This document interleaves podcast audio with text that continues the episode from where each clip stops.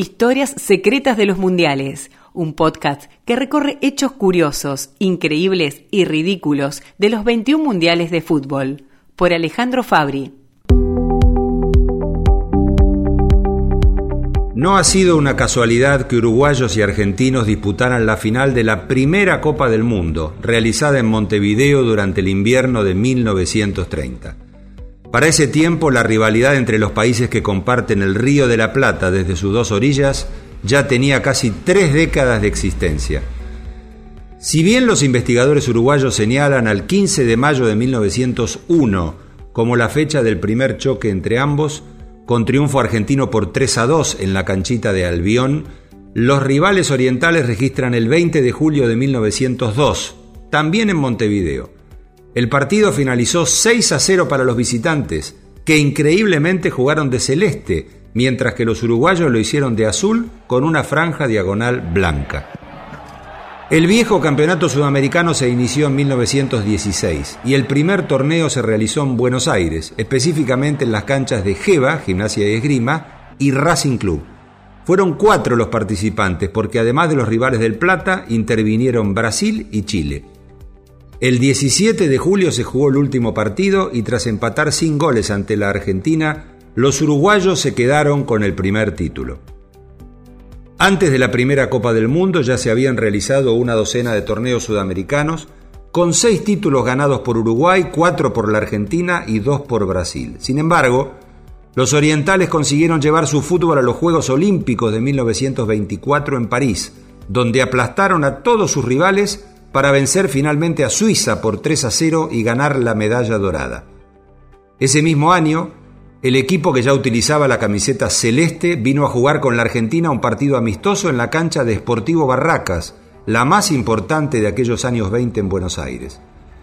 Aquel 2 de octubre de 1924 hubo triunfo albiceleste por 1 a 0 con el famoso gol que conquistó Cesario Onsari, puntero izquierdo de Huracán, que disparó un córner y metió la pelota en el arco uruguayo sin que nadie la tocara. Se lo llamó gol olímpico porque los orientales eran los campeones olímpicos y ese apodo quedó grabado a fuego y es un sinónimo para la historia de los goles de córner. En los Juegos Olímpicos de Ámsterdam en 1928, argentinos y uruguayos se encontraron en la final. Debieron jugar dos partidos, el primero terminó 1 a 1, el segundo lo ganó Uruguay por 2 a 1 con goles de Roberto Figueroa y de Héctor Scarone. El eje medio argentino Luis Monti había señalado el empate. Uruguay disfrutó por segunda vez de una medalla dorada olímpica.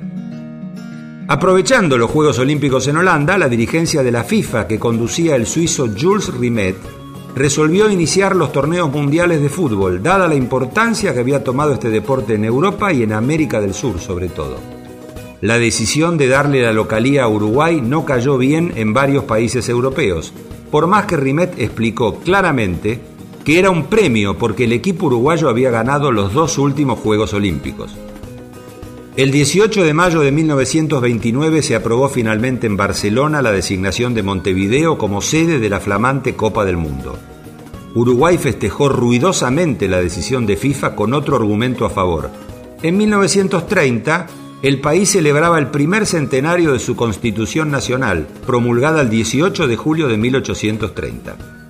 Al mismo tiempo, varios países europeos encabezados por Italia comenzaron a tramar un boicot contra el torneo, argumentando que Sudamérica quedaba muy lejos y que en la temporada invernal en América del Sur el hielo y las nevadas impedirían el desarrollo de cualquier campeonato.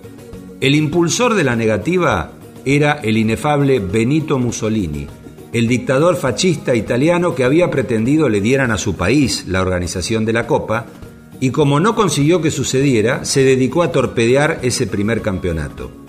Junto con Italia, otros países como España, Inglaterra, Hungría, Suecia, Holanda y Alemania decidieron no participar.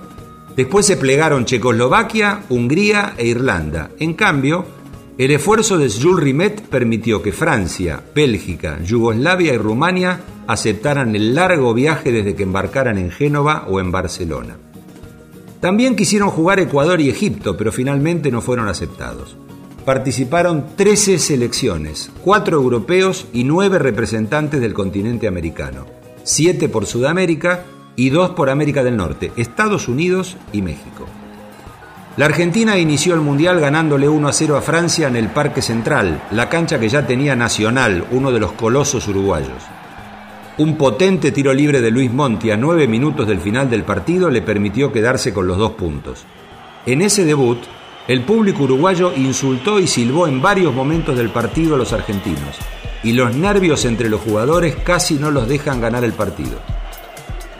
El 18 de julio fue inaugurado el imponente Estadio Centenario, que se construyó en 304 días, un récord difícil de superar. Según cálculos, habría costado alrededor de 760 mil dólares de la época. Quedaba claro que uruguayos y argentinos corrían con ventaja por el poderío de sus equipos y por el duro enfrentamiento que los potenciaba todavía más. Argentina derrotó 3 a 1 a Chile y 6 a 3 a México, ganando la zona.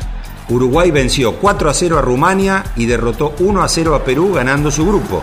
Lo mismo que Yugoslavia, que eliminó a Brasil y a Bolivia, en tanto que Estados Unidos hizo lo mismo con Paraguay y con Bélgica. Las semifinales estaban a la vuelta de la esquina. Argentina tenía varios puntos fuertes en su equipo, los arqueros Juan Botazo o Ángel Bocio, el zaguero José de la Torre, el centrocampista Luis Monti, el talentoso Manuel Nolo Ferreira y el goleador Guillermo Stabile, además de un juvenil de 19 años llamado Francisco Barallo, que había salido campeón con Gimnasia Esgrima La Plata en el torneo de 1929. Otro pibe, Carlos Peuchele, que jugaría el Mundial con 21 años, le había ganado el puesto de puntero derecho al querido Natalio Perinetti. Al año siguiente sería contratado por River Peuchele y durante una década sería primera figura del equipo de la Banda Roja, que seguía jugando como local en su cancha de Palermo, ubicada en Alvear y Tagle. Stabile era el centrodelantero de Huracán, que ganó el torneo del 28, y con 24 años para el momento del Mundial ya había demostrado de sobra su jerarquía. No tenía un físico grande, pero era muy habilidoso y tenía un pique fantástico para superar defensores ásperos y mucho más corpulentos. Le decían el filtrador y se consagraría como goleador de la Copa del Mundo. Años después, sería el entrenador de la Argentina, de la selección, por más de 20 años consecutivos. En las semifinales, los gigantes del Plata demolieron a sus rivales. Uruguay aplastó 6 a 1 a Yugoslavia y la Argentina hizo lo mismo con Estados Unidos por idéntico marcador. Dos goles de Stabile, dos de Peuchele, uno de Alejandro Scopelli y otro de Luis Monti decoraron un resultado que cargó de optimismo a los hinchas argentinos. Del otro lado, entre los uruguayos la situación era similar. La gente no hablaba de otra cosa y las noticias desde diarios y radios eran permanentes un matutino de Montevideo publicó que el juego uruguayo hay que hacerlo hacia el arco argentino, sin posturas ni academias, ya que lo que debe interesar es el éxito del equipo y no la ovación o los aplausos, en una clara muestra de resultadismo puro. El 30 de julio de 1930 se jugó la final en un repleto estadio centenario. Arbitró John Langenus, el juez belga que había causado buena impresión en los partidos anteriores. Los argentinos fueron molestados durante las noches previas por diferentes grupos de candombe que daban vueltas alrededor del hotel en donde se alojaban. A puro tambor y cantos populares les arruinaron varias noches a los hombres del equipo albiceleste. Incluso, en los días previos al partido, la delegación argentina recibió la visita de Carlos Gardel, que apareció con una guitarra, dos compañeros y juntó al plantel para cantarle tres tangos entre los aplausos de los muchachos que no se enteraron de la aparición de Gardel también en el lugar donde estaba concentrado el equipo uruguayo. Para el famoso cantor y compositor no había que despejar la duda sobre su origen. Si había nacido argentino, uruguayo o francés, por eso no le pareció mal entonar algunos tangos en las dos concentraciones. Francisco Barallo habló sobre aquella aparición de Gardel en la concentración argentina. Lo escuchamos. Estábamos en una reunión y le digo, Gardel, venga, venga conmigo le digo, venga a ver cómo, cómo descansan este Chividín y, y Arico Suárez que estaban.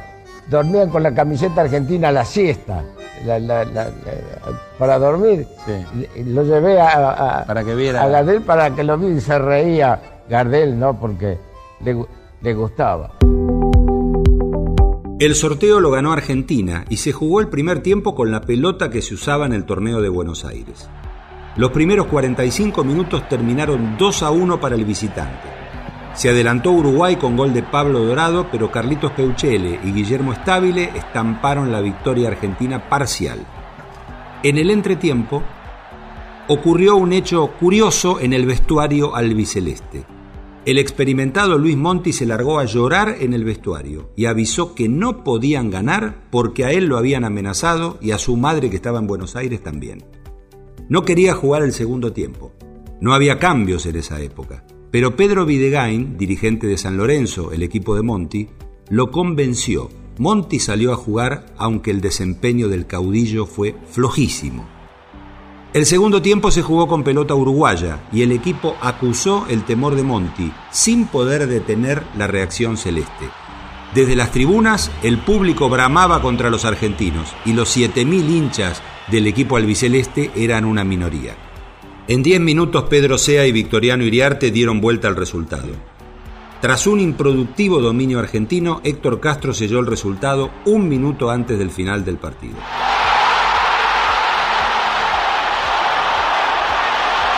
Para el periodista del diario La Prensa Edmundo Luján Benítez, los uruguayos nos ganaron de guapos. Ellos estaban envalentonados. Antes del partido persiguieron y asusaron a nuestros jugadores. Fue muy feo porque hubo muchas amenazas.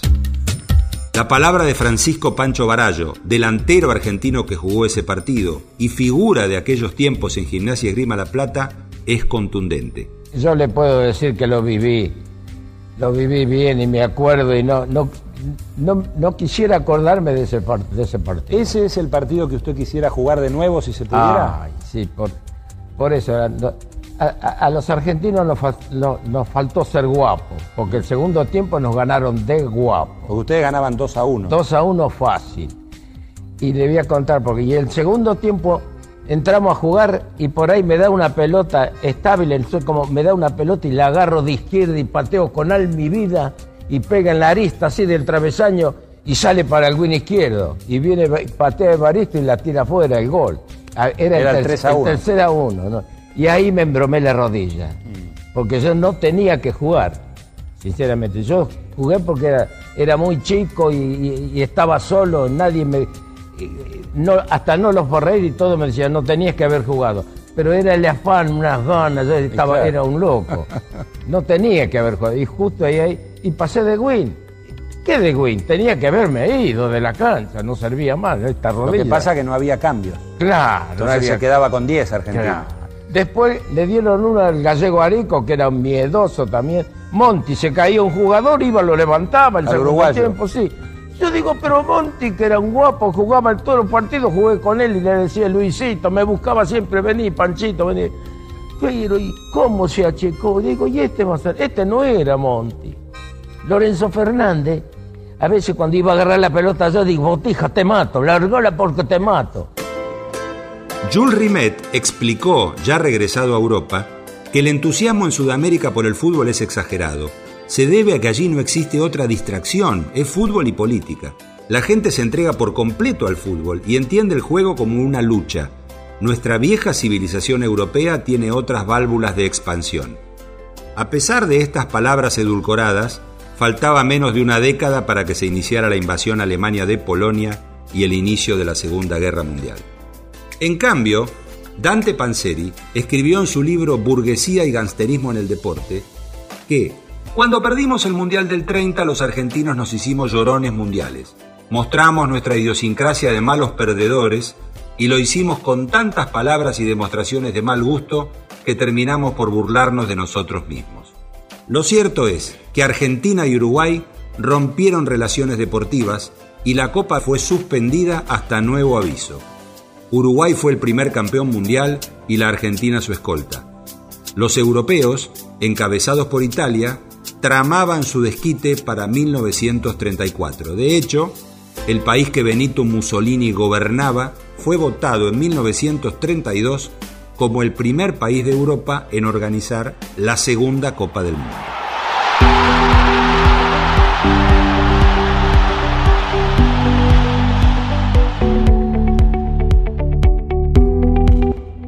Historia Secreta de los Mundiales es una producción de la Secretaría de Medios y Comunicación Pública.